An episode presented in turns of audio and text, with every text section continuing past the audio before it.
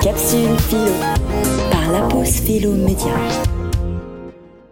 Avez-vous déjà menti en prétendant connaître quelque chose que vous ignoriez?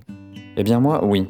Lorsque j'étais étudiant, je m'étonnais souvent lorsqu'un prof nous disait ⁇ Vous n'êtes pas sans savoir que ⁇ pour continuer sur des sujets qui m'étaient justement totalement inconnus. Est-ce que j'avais loupé quelque chose? Étais-je en faute de ne pas savoir une évidence? Je me suis rendu compte qu'on imaginait très souvent que les autres partageaient nos propres connaissances, que ce que je sais doit être su par tous. Ça m'a d'ailleurs très vite posé problème. Si jamais je continue à prétendre que je sais ce que j'ignore, comment vais-je être capable de découvrir ce que je ne sais pas? J'ai compris alors que le savoir était une force, et qu'avouer ne pas savoir, c'était se montrer faible ou vulnérable. Quoi? Tu ne connais pas ce livre? Ça m'étonne beaucoup de la part d'un philosophe. Car oui, chaque personne a des attentes sur les connaissances des autres. C'est justement le fait de posséder certaines connaissances qui construit l'appartenance à un milieu social, économique et culturel.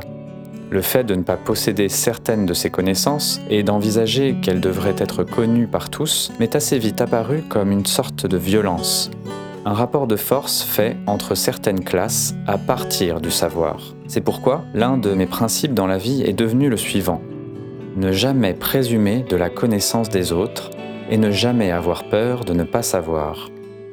D'ailleurs, n'oublions pas que la maxime principale de Socrate était bien ⁇ Je sais que je ne sais rien ⁇ Plutôt que d'imposer mes conceptions, en m'affirmant ignorant, je m'ouvre à ce que l'autre peut m'apprendre.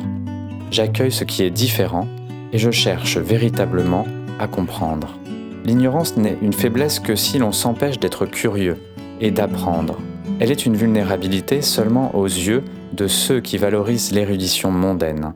Au Japon, dans le bouddhisme zen et dans certains arts martiaux, on utilise le concept de Shoshin, qui signifie l'esprit du débutant. Ce principe d'humilité guide la pratique et la vie de tous, même celle des maîtres qui excellent dans leurs arts.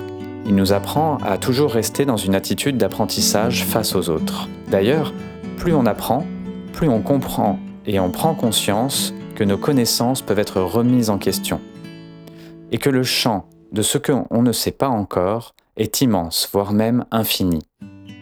Plutôt que de vouloir tout maîtriser, pourquoi ne pas accepter d'être vulnérable, afin de créer les conditions du partage et de l'enseignement? Cela suppose une certaine force d'âme, celle d'accepter de ne pas correspondre aux représentations que l'on pourrait avoir de vous et de voir dans la connaissance autre chose qu'un rapport de force.